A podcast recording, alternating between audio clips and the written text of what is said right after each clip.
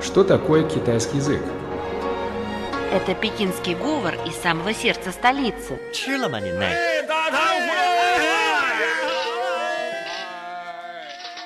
Это язык южных красавиц. 欢迎光临，侬好吧？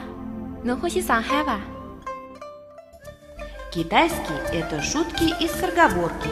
扁担长，板凳宽，扁担没有板凳宽，板凳没有扁担长。 а также древняя поэзия. 让我们让我们一一起起走走进汉进汉语语世界世界， давайте давайте вместе вместе войдем в мир китайского китайского языка. Здравствуйте, дорогие друзья! Добро пожаловать на ежедневный радиоурок Нишо 我说 Тадяшо 我们一起说汉语 Я ведущая Анна. Здравствуйте, очень рад вновь встретиться с вами в ежедневной программе «Мы все говорим по-китайски». Я ведущий Семен. Анна, на прошлом уроке мы прошли выражения «ментяо» и «дан-дан-мен». В начале нашей программы давайте повторим пройденный материал. Да, хорошо. Мен тяо – это лапша. Мен – это пшеничная мука, а тяо означает ветка, соломка.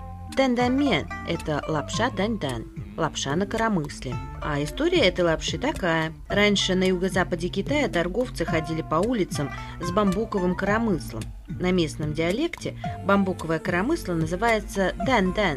Тогда на дан-дан были подвешены котелки с лапшой и чаны с приправами, поэтому люди и стали называть лапшу на коромысле дан-дан-мен, то есть лапша дан-дан. А еще мы прошли диалог, в котором употреблялись новые слова. 你喜欢吃中国的面条吗？喜欢，我喜欢吃担担面，虽然很辣，但是很香。Что переводится как «Тебе нравится китайская лапша?» Да, нравится. Особенно я люблю лапшу дан-дан, хотя она острая, но очень вкусная. Хорошо, дорогие друзья, только что мы кратко повторили материал прошлого урока, а сейчас мы продолжим наш радиоурок. Сначала вопрос. Анна, ты знаешь, что в Китае называют вегетарианским мясом? Да, конечно знаю, это тофу, соевый творог. Одна моя китайская подруга очень любит тофу. Она часто мне говорит, что часто есть мясо вредно для здоровья, а тофу богат растительным белком, поэтому является настоящей здоровой пищей. Она права. Как считают китайские медики, в соевых продуктах также есть необходимые человеку аминокислоты. Постоянное употребление тофу снижает содержание холестерина в крови. Постоянное употребление тофу снижает содержание холестерина в крови, уменьшает угрозу развития сердечно-сосудистых заболеваний. Значит, Семен, наш сегодняшний радиоурок посвящен как раз доуфу. Да, второй вопрос тебе. А ты знаешь, как появился тофу? Да, я знаю. Считается, что доуфу впервые был произведен более двух тысяч лет назад. Период династии Хань на рубеже нашей эры в Китае правил князь по имени Люань. Он занимался алхимией в поиске секрета вечной молодости и каждый день проводил опыты в надежде создать эликсир бессмертия. Однажды он случайно добавил в соевое молоко гипс. Оно застыло и превратилось в белую нежную массу. Так в итоге неожиданно получился очень вкусный продукт. Люань назвал его доуфу. Доу означает соевые бобы, а фу – это творог, сыр. Хотя изобретение тофу было случайным, но в Китае процесс его производства постепенно довели до совершенства. Ныне и на столе простых китайских семей и во всех ресторанчиках Китая можно отведать различные вкусные блюда из соевого творога. Тофу белой воды, тофу карманчиком, тофу с тремя свежестями, тофу с восьмью драгоценностями и так далее.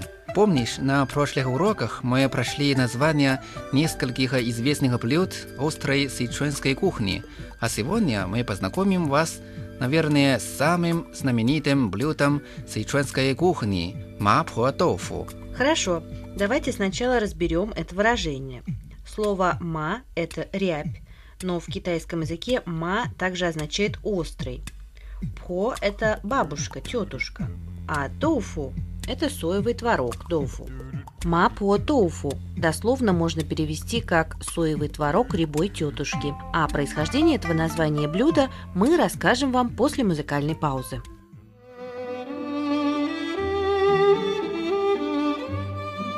Тайны китайской культуры.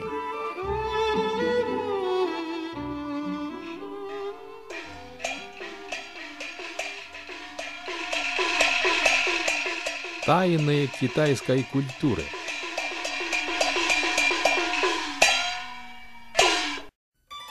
Более ста лет тому назад в городе Чengду была закусочная, которую держали супруги Чен. Хозяйка харчевни была Рябая. Все ее так и звали Рябая тетушка. Но как бы то ни было, а соевый творог она готовила очень вкусно. К тонко нарезанным белоснежным кусочкам соевого творога добавлялась золотистая мясная приправа. Все это сдабривалось маленькими кусочками чеснока и посыпалось молотым. Душистый перец давал пряный аромат. С тех пор и пошла слава этого кулинарного произведения, которое готовила рябая тетушка Чен. А, понятно, так и произошло блюдо мапо доуфу, доуфу рябой тетушки. Семен, а я знаю, что слово ма также означает острый, поэтому в некоторых районах Китая это блюдо называется острым соевым творогом. Это правильно? Да, верно. Семен, я только что вспомнила одну очень интересную историю, связанную с мапо доуфу. Но расскажи, это интересно. Однажды я решила сама приготовить мапо доуфу, поэтому я пошла на рынок, где наугад купила брикет доуфу. А когда стала готовить, то заметила, что доуфу, который я купила, был мягким и нежным и никак не поддавался нарезке. А после того, как я спросила об этом у моей подруги, специалистки по доуфу, то я поняла, что в Китае есть два типа доуфу.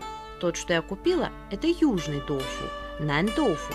А для приготовления мапхо доуфу лучше использовать северный доуфу, который по-китайски называется бэй доуфу. Да, действительно, это очень интересная и поучительная история, Анна. Семен, а ты знаешь, какая разница между северным и южным доуфу?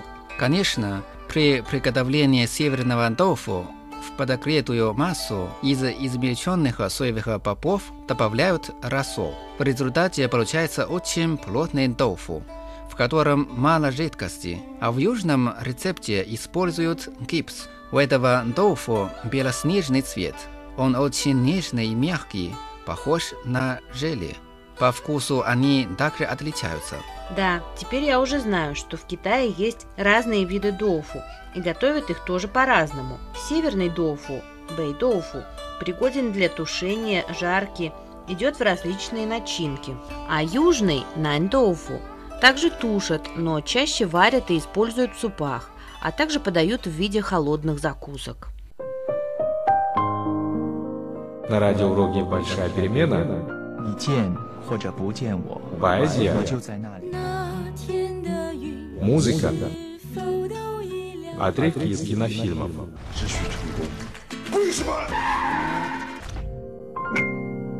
Дорогие радиослушатели, в нашей сегодняшней передаче мы рассказали вам о китайском соевом твороге – тофу. Познакомили вас с одной из знаменитых закусок сычуанской кухни – соевый творог рябой тетушки – мапхо тофу или острый соевый творог. Далее в нашей программе постоянная музыкальная пауза. Сегодня для вас прозвучит песня под названием «Красавица, продающая доуфу».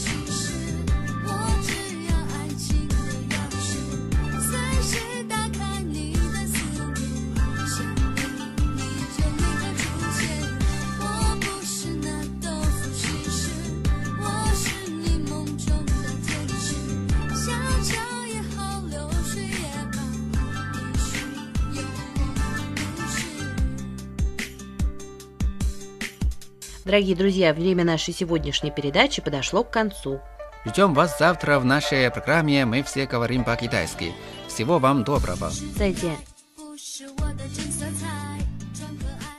Передача из Пекина окончена. До свидания.